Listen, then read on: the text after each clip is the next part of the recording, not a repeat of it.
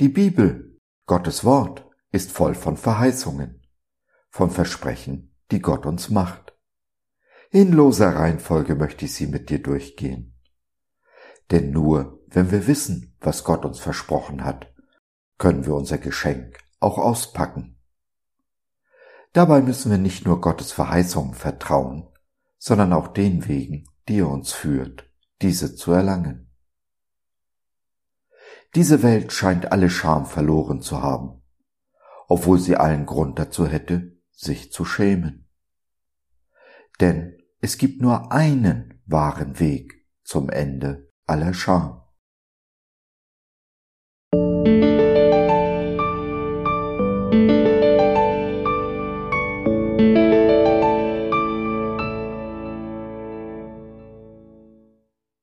das Ende aller Scham. Eine Verheißung, ein Versprechen unseres Gottes. Gott selbst spricht, Nie wieder soll mein Volk sich schämen müssen. Joel 2, der Vers 27b in der Übersetzung der Neues Leben Bibel. Der Tag, von dem Gott hier spricht, ist gekommen. Vor 2000 Jahren am Kreuz von Golgatha. Jesus wurde angespuckt, erniedrigt und geschlagen. Nackt hing er am Kreuz und wurde verspottet. Nicht einmal tat er seinen Mund auf, nahm all das auf sich. Unter anderem, damit du und ich uns nicht mehr schämen müssen. Wenn ich ehrlich bin, habe ich Grund genug, mich in Grund und Boden zu schämen. Was ich getan habe, mir selbst und anderen, geht wirklich nicht mehr auf die sprichwörtliche Kuhhaut. Und doch bin ich frei, bin mir der Vergangenheit bewusst, aber nicht mehr ihr Gefangener. Ich kann stehen zu dem, was ich getan habe und noch immer tue. Aber freigesprochen in allen Anklagepunkten das ist das Ende aller Scham, denn meine Scham nahm Jesus mit sich hinauf auf sein Kreuz. Kreuz und Auferstehung sind meine Rechtfertigung, umkleiden mich mit Gerechtigkeit. Jeder, der mich jetzt noch anklagen will, muss vor Gottes Thron, meinen Richter. In Jesus habe ich meinen Anwalt, der mir meinen Freispruch teuer erkauft hat mit seinem kostbaren Blut. Mir ist vergeben, deshalb kann ich meinen Kopf heben und der Vergangenheit frech ins Gesicht schauen. Sie hat keine Gewalt mehr über mein Leben. Wie mir vergeben ist, so vergebe auch ich.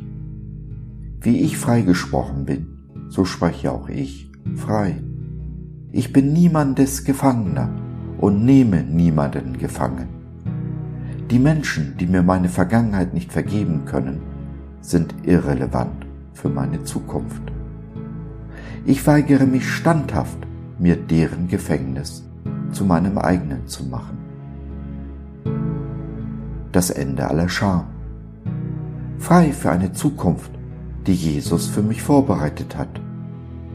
Und wie immer die auch aussehen mag, ich bin gewiss, meine besten Tage kommen noch. Das Ende aller Scham, der Beginn der Heilung.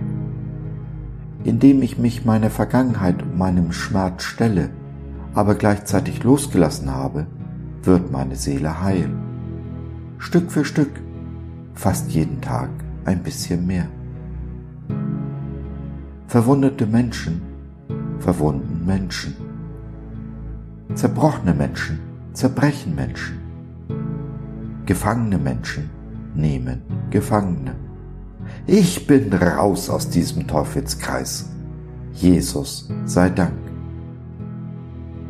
Was nicht heißt, dass es nicht auch mal einen Schritt zurück gibt. Dass es nicht Tage gibt, in die ich in alte Muster verfalle. Aber die Richtung stimmt. Geradewegs zu auf das Kreuz und dann nicht stehen bleiben beim Kreuz, weiter zum Sonntag der Auferstehung. Denn in der Kraft der Auferstehung Jesu liegt meine Kraft. Mit ihm bin ich selbst auferstanden von den Toten, frei gemacht und frei gesprochen von dem, der sein Leben gab, damit ich leben kann. So kam das Ende aller Scham für mich. Und für dich?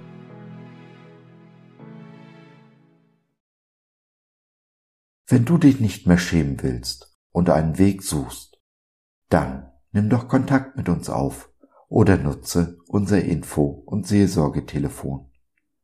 Wir hören dir zu, beten für dich und mit dir und gehen die zweite Meile mit dir. www.gott.biz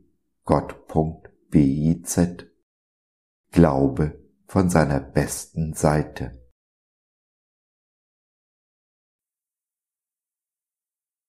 So, das war's für heute. Danke für deine Zeit.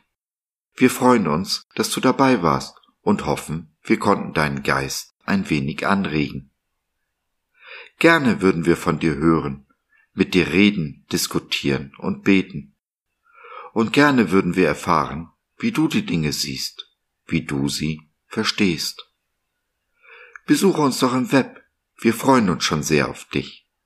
www gott.biz. Bis dahin alles Liebe, dein Josef.